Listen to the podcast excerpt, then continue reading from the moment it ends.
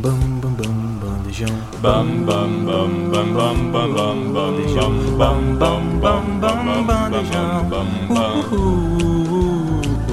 bam bam bam bam bam bam bam bam bam bam bam bam bam bam bam bam bandejão. Bandejão 104.7. Muito boa tarde para você que sintoniza na 104.7, nossa rádio universitária Bandejão. Eu sou Maria Vitória e esse é o nosso quadro Papo Cabeça. Hoje eu estou aqui com o João Galvani Olá, Mavi, muito boa tarde, muito boa tarde, ouvintes. e com o professor Adriano, de Psicologia aqui da UFES. Muito obrigado. Boa tarde, Mavi e João. Bom, então, o programa de hoje é dedicado sobre o Setembro Amarelo, um mês muito importante de conscientização sobre saúde mental, e é isso que nós vamos falar no programa de hoje. Isso mesmo, Mavi, vamos começar com a definição do que é o Setembro Amarelo. Em 2013, Antônio Geraldo da Silva, presidente da ABP, deu notoriedade e colocou no calendário nacional a campanha internacional Setembro Amarelo. E desde 2014, a Associação Brasileira de Psiquiatria, ABP, em parceria com o Conselho Federal de Medicina, CFM, divulgam e conquistam parceiros no Brasil inteiro com essa campanha. Bom, e partindo para a nossa roda de conversa com o nosso convidado especial no quadro, eu queria te fazer algumas perguntas, Adriano. Você pode se apresentar um pouquinho para a gente, falar um pouco da sua profissão, um pouco de você? Isso, ok. É, Eu sou o professor Adriano Pereira Jardim, do Departamento de Psicologia. Agora, em outubro, vai fazer nove anos que nós temos o programa em triagem, de capacitação em triagem psicológica, que oferece atendimento psicoterápico, avaliação é, em triagem né, para estudantes da UFES de diversos cursos e também familiares desses estudantes. Né? É, então nós, nós oferecemos aí um processo de 5 a 10 sessões de psicoterapia em que a gente conversa para entender qual é o problema que essa pessoa está passando e depois a gente faz o encaminhamento. Esse estudante ou familiar pode ser absolvido e iniciar uma psicoterapia pelos projetos de estágio, por outros projetos de extensão que também oferecem atendimento, ou no próprio grupo nosso, que nós também temos estudantes depois do sexto período que são capacitados para realizar as, os atendimentos psicoterápicos. Muito interessante isso, muito importante também, né, Adriano? E muito bom saber que tem isso dentro da nossa universidade, porque muitas pessoas não sabem, né, Mavi? Exatamente, João. E agora, partindo para as nossas perguntas, para a nossa conversa, quais seriam os sintomas ou sinais que indicam um problema de saúde mental? Sim, nós temos percebido né, que tem chegado pessoas ao, ao TriaPsi, como a gente chama o nosso projeto, né, é, apresentando uma série de situações e quadros. Né, e assim, problemas, questões, hum, frustrações, né, todo mundo tem. Porém, quando é que eu preciso de uma psicoterapia? Quando é que estes problemas se tornam um problema que exigem uma intervenção de um profissional psi, né? Então, quando esses problemas já estão se avolumando, já estão atingindo muitas áreas da vida da pessoa, eu, eu sinto esses problemas com uma grande intensidade na minha vida e eu já começo a perceber que eu não consigo administrar esses problemas sozinho, este é um momento importante de buscar um apoio de um profissional psi. Né? Então, a gente tem visto né, pessoas chegando com crises de ansiedade, pânico, depressão, né? E muitos, muitos quadros variados, né? Que vão desde situações de é, automutilação, e, né? Histórico de abuso sexual na infância e até mesmo ideação suicida, né? Então essas são questões que têm chegado e que a gente tem tentado dar o melhor atendimento, o melhor acolhimento possível no sentido de achar uma maneira de encaminhar esses casos para serem atendidos apropriadamente. E é muito importante, Adriano, a gente falar sobre isso, porque ainda hoje há uma resistência ao tratamento psicológico, né? Porque muitas pessoas ainda não querem por achar que elas conseguem por elas mesmas resolverem os problemas psicológicos delas. E a gente sabe que isso não é verdade, né? Exatamente, João. É, a gente vê muito isso presente, tanto é que em 2019, se eu não me engano, 2019 não, 2020, foi até tema do Enem, é, sobre, foi sobre o estigma de saúde mental Então é muito, muito grave isso, porque as pessoas acham que o problema de saúde mental é uma pessoa, entre aspas, maluca, uma pessoa que não conhece Deus, uma pessoa que tá faltando é, problemas de verdade para ela poder lidar. E Falta não de trabalho, que... né? Exatamente, não Desocupado. acredita que é um problema de verdade. Exatamente. E aqui, partindo para a segunda pergunta, há cursos ou áreas de estudo em que a depressão e a ansiedade, por exemplo, se fazem mais presentes? Se sim, por quê? Olha, de forma geral, nós temos recebido pessoas de diversos cursos, tá? Lá no, no Triapsia, né? É, os cursos em que a gente tem recebido maior demanda são os cursos que lidam com atendimento, né? Serviço social, né? É, história. A gente tem alguns, alguns cursos em que tem havido uma incidência mais alta. Porém, é, a gente pode falar que todos os cursos estão representados, tá? É, mas a gente vê que, de fato, né, o perfil do problema às vezes está muito relativo, né, muito relacionado ao perfil do próprio curso. Então, pessoas de exatas, né, por exemplo, são mais práticos, objetivos e têm uma dificuldade de acessar o aspecto emocional. Pessoas que lidam mais né, com profissões que lidam com o ser humano, com a interação pessoal, às vezes lidam mais com problemas de cunho emocional. Entendi. E é muito interessante, é, no semestre passado, a nossa turma de jornalismo, que Mavi também faz parte, nós tivemos um grupo que fez uma reportagem sobre evasão escolar. E foram, foram atrás, né? Foram atrás do pessoal das exatas, que a grande maioria aqui da universidade, que, se, que evadem, né? E um dos grandes motivos dele, até contradizendo um pouco do que você falou, foi a questão do psicológico, por ser muito difícil, não dar conta de lidar com aquilo tudo, porque de fato é uma, é, um, é uma carreira muito difícil, principalmente aqui dentro da vida acadêmica, são cursos extremamente difíceis. E aí eles evadiam por problemas psicológicos, por não conseguir dar conta daquilo que eles estavam fazendo e que se propuseram a fazer também, né? Muito interessante o que você falou. Isso. E partindo para nossa próxima pergunta, quais seriam os fatores acadêmicos que podem influenciar na saúde mental dos estudantes? Então, isso é uma questão bem importante, né? Às vezes as pessoas acham que vir para uma universidade para estudar significa ler, estar aqui no ambiente acadêmico, desempenhar tarefas acadêmicas, esquecem que tem gente que passa o dia inteiro aqui. Envolve então alimentação, estadia, né? É, interação social, boa parte do lazer, e isso tudo é convívio, né? Isso tudo depende de uma boa comunicação. Então, se eu não me dou bem, se eu tenho uma certa hostilidade, se eu enfrento uma certa dificuldade de relacionamento interpessoal com essas pessoas que eu vou conviver boa parte do dia, ou se eu encontro problemas de estrutura na universidade para oferecer espaços adequados, locais adequados e até relações adequadas, eu vou começar a enfrentar problemas psicológicos para conseguir me manter estudando, me manter na universidade. Então, a compreensão que a gente tem que ter é de que estar em uma universidade é estar constantemente desafiado no convívio, desafiado a estar aqui interagindo com as pessoas é, aprender a pedir ajuda, aprender a conversar com as pessoas, estabelecer vínculos e relações, e outra, também aprender a observar a si mesmo e perceber quando você não está bem, quando você está cansado, cansada, quando você está mais esgotado, quando você está precisando de apoio, quando você está assustado, não sabe como fazer uma, alguma tarefa.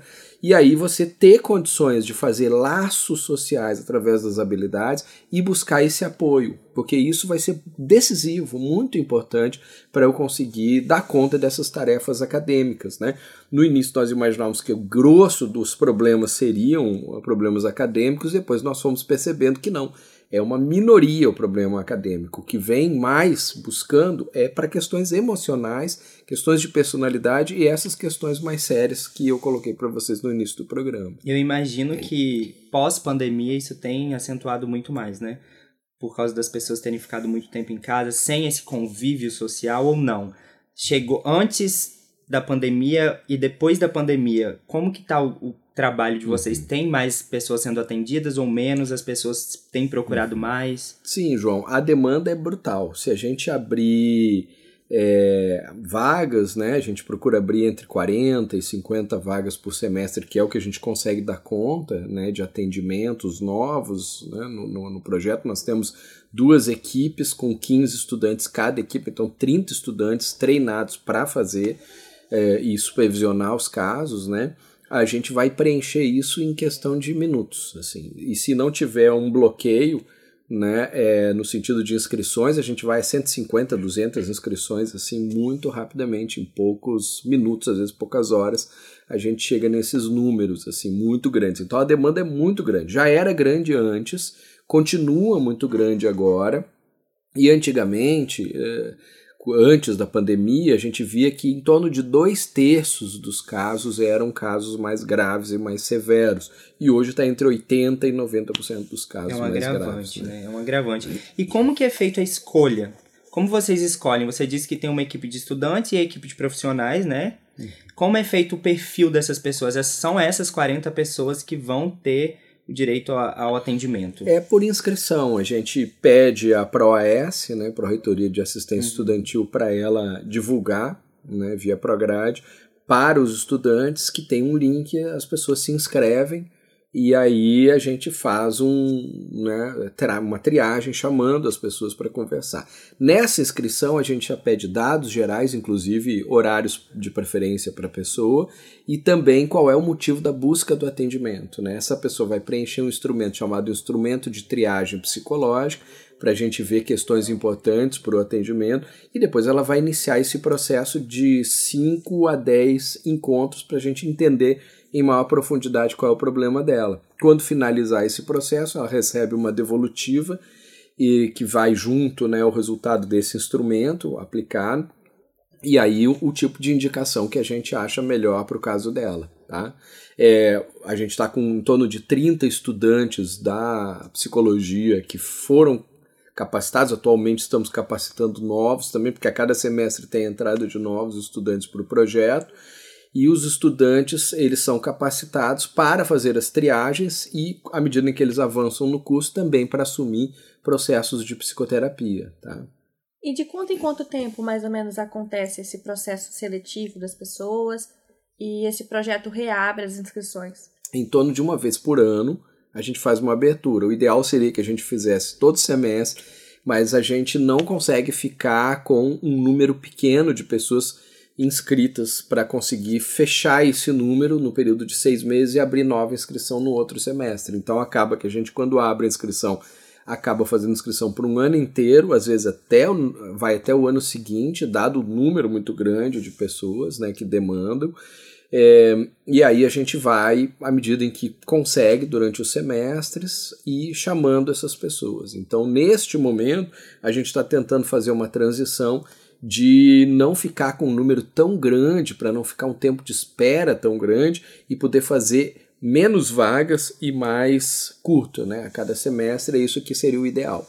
Né? Uhum. Esperamos agora, a partir desse próximo semestre, agora em outubro deve ter uma nova divulgação, inscrição, né? De que a gente consiga então circunscrever isso para a gente conseguir no, nesse semestre ainda fechar essas pessoas todas, né, serem atendidas, para então no ano que vem abrir novamente 30 a 40 vagas, né, é, para esses processos novos, para pessoas novas. Né, muito bom, muito bom.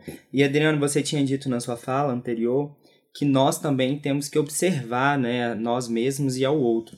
E como observar e como identificar que o outro precisa de ajuda, sendo, sendo que às vezes ele não tem essa coragem de dizer, ou às uhum. vezes ele mesmo não sabe que precisa dessa ajuda de um profissional. Isso é uma questão bem importante. Nós estamos falando de pessoas que convivem às vezes um dia inteiro e que vão durante um semestre conviver mais com colegas do que familiares até.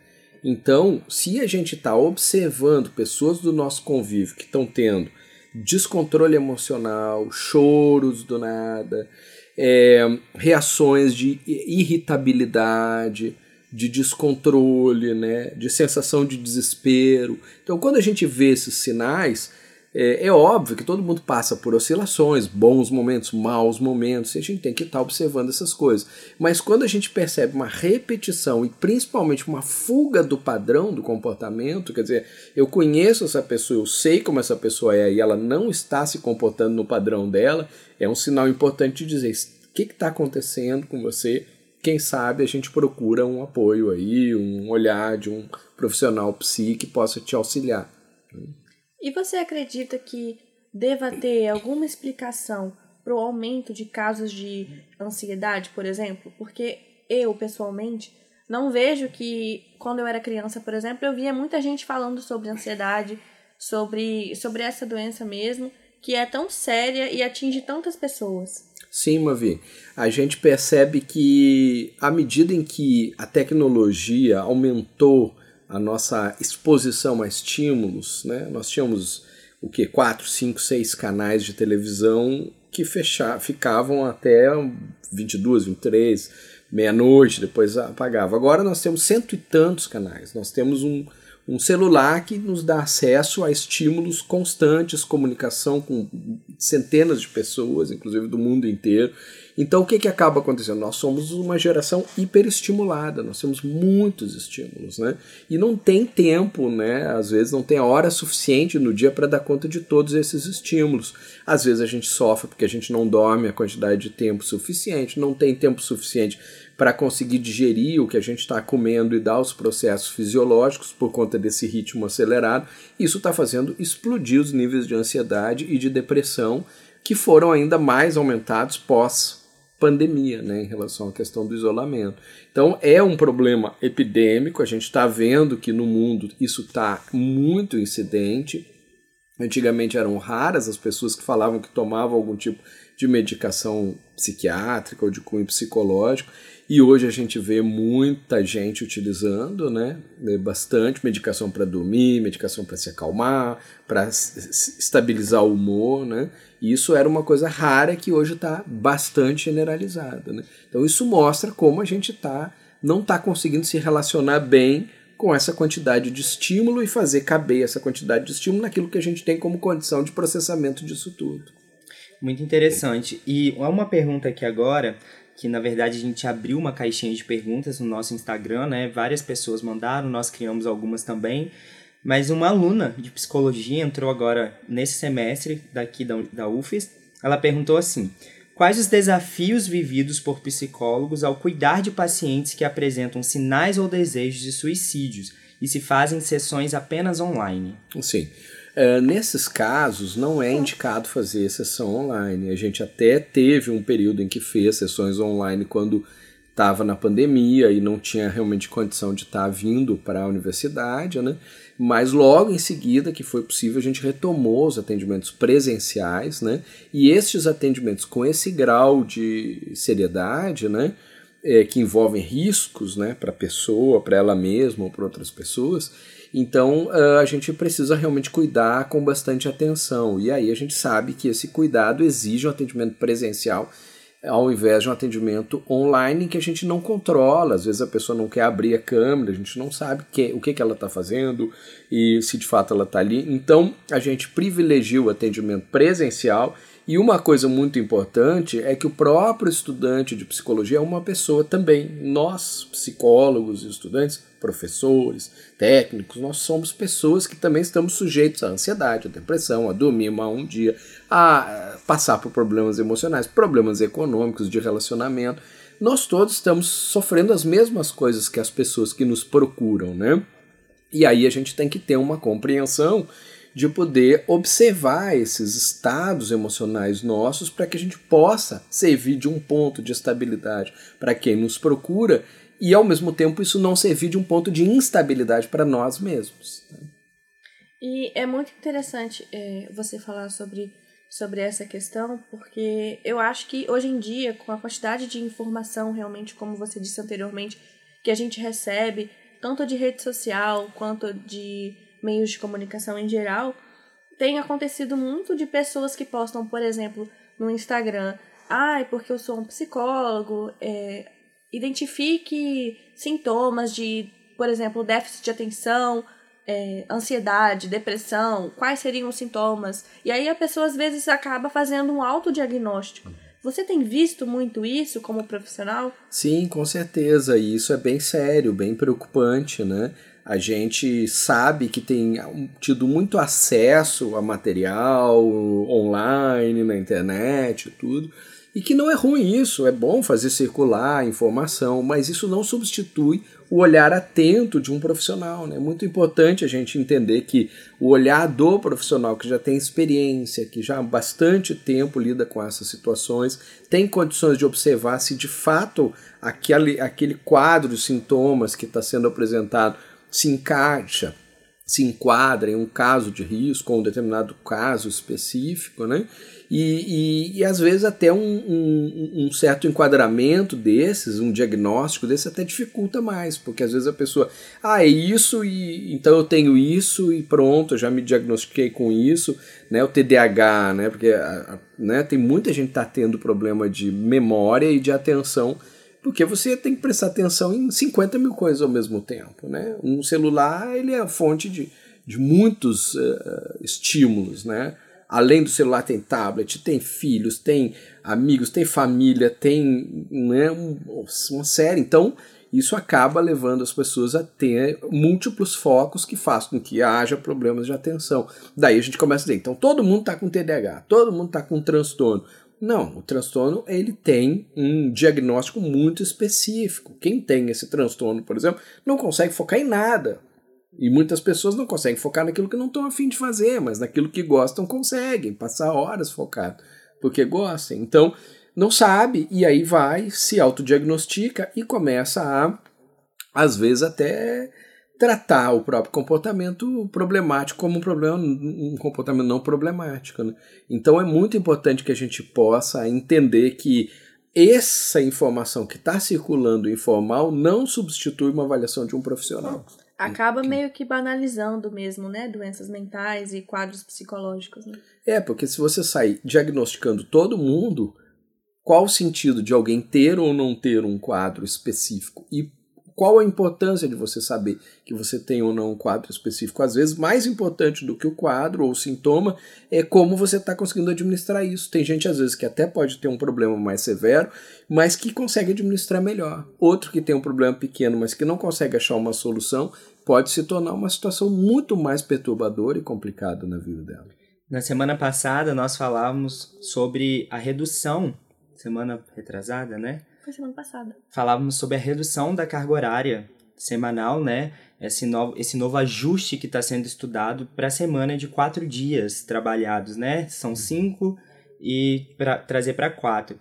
E nós lemos um dado interessante que dizia que, de acordo com o Ministério da Saúde, pelo menos 30% da população desenvolveu a síndrome do esgotamento profissional. Você já tratou alguém que tenha desenvolvido essa síndrome ou conhece, conhece alguém que tenha desenvolvido? É, sim, João. A gente percebe as pessoas exaustas. Né? O, a quantidade de tarefas e de coisas que a gente está fazendo é completamente contraproducente. Né? A gente precisa realmente parar e precisa realmente dar um jeito de resgatar a qualidade, a qualidade do sono, a qualidade da alimentação, a interação social que não é só mediada né, pela internet, pelo celular, né, interação uh, face to face, né, face a face, entende? Isso é fundamental, a gente depende disso, né? Então a gente precisa dormir bem, se alimentar bem, interagir com as pessoas e não transferir completamente a nossa vida para as redes sociais.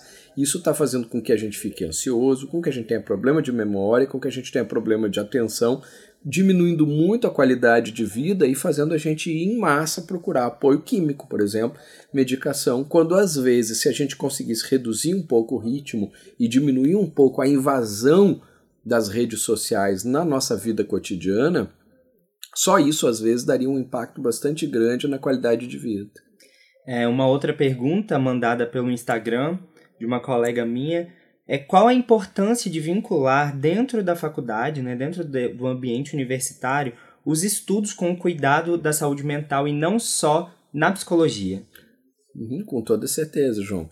É, eu acho que é fundamental, do ponto de vista estratégico, a universidade estar preocupada não somente com tarefas acadêmicas ou com condições dessas tarefas acadêmicas serem realizadas, mas também com a qualidade da vida, de vida das pessoas, né? com a estrutura que é dada, com a possibilidade que as pessoas tenham de ter lugares para elas descansarem, para elas conseguirem socializar, para elas conseguirem descansar em algum momento, né? interagir socialmente. Né? E se você não tem isso, você tende a ter uma baixa qualidade de vida, que resulta, no final das contas, como eu estava falando, tem pessoas que às vezes passam o dia inteiro aqui, passam vários dias que vão passar o dia inteiro aqui, né? Então, quer dizer, a, a, o que, que a universidade está oferecendo em termos de estrutura, de convívio, de qualidade, de vínculo, de apoio, né? De alguém chegar e ver, eu tô vendo que você está desorientado, eu tô vendo que você está assustado, está com medo, está preocupado. Vem cá, nós temos aqui um sistema de apoio, né? Senta um pouquinho, toma uma água, acalma, me diz o que, que você está precisando. Às vezes isso faz toda a diferença em termos de saúde mental mesmo. Muito bom. Bom, pelo que a gente pesquisou para o programa, segundo um estudo feito pelo Global Student Survey, 7 a cada 10 universitários brasileiros declaram que a pandemia trouxe um impacto na saúde mental, o maior índice de 21 dos países analisados. Como que você, como profissional da psicologia, vê isso refletido dentro da universidade? Falando um pouquinho do que a gente já tinha falado também, né? Sim, com certeza. É uma coisa muito assustadora quando a gente percebe essas estatísticas é que a população universitária comparada com a população em geral é uma população mais adoecida. A população universitária ela está mais estressada, ela está com mais ansiedade, ela está mais deprimida, ela está mais propensa ao uso de substâncias do que a população em geral.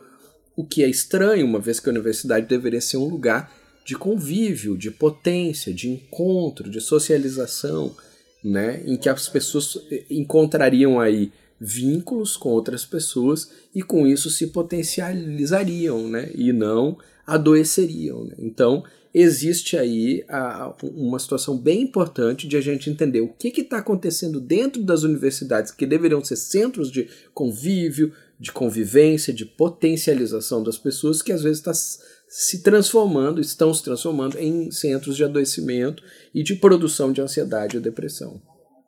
Muito bom. E Adriano, é, o que você falaria para essas pessoas que às vezes não têm coragem de, de, de buscar um atendimento profissional, né? Às vezes tem esse estigma, como a Mavi disse. O que falar e o que você falaria para as pessoas também que estão nos ouvindo, né?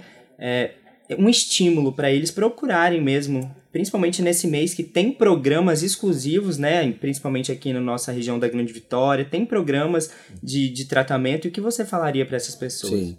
João e Mavi, é, eu acho assim, atualmente a gente tem visto uma mudança nisso. Eu acho que assim a gente tem visto como uma exceção as pessoas acharem que psicólogo ou psicologia é só para louco, é só para quem não tem Deus, ou é só para quem não tem amigo, quem não tem familiar, né? Então já foi o tempo em que isso era uma opinião muito que se encontrava muito, né? Hoje a gente está vendo muito mais as pessoas com uma compreensão que de fato a psicologia tem um espaço e que a gente tem que cuidar do nosso psicológico, né? Agora o principal que eu diria, tanto para essa questão né, de prevenção e para esse mês que a gente está vivendo, é assim: se você está sofrendo, se você está sentindo é, né, que você está né, com ansiedade, que você está triste, que você está deprimido, que você está com dificuldade de se relacionar, entenda que você não está sozinho, que você não está sozinha. Isso não é uma questão só sua, isso é uma questão social, uma questão de que está generalizada, né? E não guarde isso só para você, encontre pessoas, socialize, converse com as pessoas e não tenha medo de pedir ajuda porque os serviços existem justamente com esse objetivo. E o principal, mais do que um serviço de atendimento que tem um sentido de cura, mas um sentido de prevenção das relações. Encontre nas relações sociais, nos amigos, nas pessoas, nos familiares, nos professores, nos técnicos, as pessoas com quem você convive, encontre um interlocutor para seus problemas emocionais. entenda que essas pessoas também têm as suas questões emocionais e você vai encontrar alguém que vai te escutar, alguém que está disposto a te ajudar. E agora, caminhando para o final desse programa tão importante, Adriana, eu queria te perguntar: você sabe dizer se tem alguma outra alternativa para os estudantes da UFES, que é o nosso caso, de pedir ajuda mesmo, além desse projeto que você participa? Uhum. Existem vários projetos, tá? É interessante as pessoas poderem entrar em contato é, com a, o Departamento de Psicologia, o Departamento de Psicologia Social do Desenvolvimento, que são os dois departamentos da psicologia, com a ProAS, né, e pedirem informações, quais são os projetos que existem aí de extensão, quais são os projetos de estágio, quais são os projetos de atendimento, que, né, que oferecem apoio para a comunidade, que oferecem apoio gratuito, né? assim como o nosso, que é o TRIAPSI, o projeto de capacitação em triagem psicológica, existem é, projetos de terapia em grupo, de terapia dirigido para mulheres, dirigido para a população LGBT, para a população negra que sofre com racismo estrutural. Então há uma série de projetos dirigidos às pessoas que às vezes um, a sociedade nem uh, é suficientemente informada. Né? Então seria importante a gente é, entender que esses projetos estão lá, alguns deles a gente consegue comunicar com a sociedade em geral, outros ficam muito uh, uh, dentro de uma faixa específica né, de pessoas que são atendidas. Então, a sociedade também buscar essa informação junto às secretarias, é, né, do, do, do, do né, dos técnicos que é, informam a respeito dos projetos que a gente tem e buscar buscando essas informações, vendo se tem algum projeto em que podem se encaixar, que podem se enquadrar. Né? Eu tenho visto pessoas da comunidade às vezes virem para a UFES e procurarem informações né, ali na psicologia. Olha, a gente veio aqui porque a gente quer ver o que, que a gente pode fazer, se tem algum atendimento, se tem algum projeto, se tem alguma situação. E a gente vai conversando e vai encontrando formas né, de encontrar atividades. Então a gente tem visto a comunidade fazer isso também, entrar na UFES e buscar essa informação aqui. Né? Claro que isso não é, é, impede né, de que a própria UFES tenha a tarefa de também informar a sociedade. Também a gente tem que entender que a UFES não está aí para cobrir a ausência de apoio em saúde do Estado em geral, porque também não teria como. Mas sim, existem uh, projetos pontuais que podem auxiliar bastante a comunidade aí. Bom, então eu gostaria de agradecer a vocês pelo, pelo excelente programa de hoje. Muito obrigada, João. Eu que agradeço, Mavi, nosso quadro se enriquecendo a cada semana, né? E enaltecer também a Mavi, a liderança nova esse semestre, uma líder muito proativa, correndo atrás das pautas. E muito obrigado pela, pela, pela liderança. Muito obrigado, Adriano. Foi muito rico o conteúdo e espero que todos os nossos ouvintes tenham gostado. E pratique também, ajude quem precisa e o Setembro Amarelo essa foi a deixa que nós que, quisemos para o, para o Setembro Amarelo. Muito obrigada pela participação, Adriano. Foi um prazer te receber aqui. É um assunto muito importante e que a gente tem mesmo que falar. E o quadro com certeza ganhou muito com a sua participação. Muito obrigada. Muito obrigado, eu que agradeço, João e Mavi, estou sempre à disposição para a gente conversar sobre esses e outros temas atinentes à psicologia. E o nosso muito obrigado também à nossa equipe maravilhosa de todos os quadros, a nossa técnica de laboratório Júlia Bruschi, ao Robert e ao nosso coordenador Pedro Marra e também à Maria Eduarda, que fez o roteiro pra gente e nos auxiliou na produção do programa de hoje. Tchau, tchau e continuem sintonizados. Esse foi mais um programa Bandejão na Rádio Universitária, que rola sempre das 12 às 14 horas. E se você gostou, então não esqueça de acompanhar a gente nas redes sociais, arroba Bandejão Rádio, porque esse é um projeto do Departamento de Comunicação Social com os alunos de jornalismo, propaganda e publicidade e cinema e audiovisual, sob a coordenação do professor Pedro Marra e Lívia Souza. O programa conta com o apoio da Fundação de Amparo à Pesquisa e Inovação do Espírito Santo via edital FAPES número 12 de 22, Universal Extensão.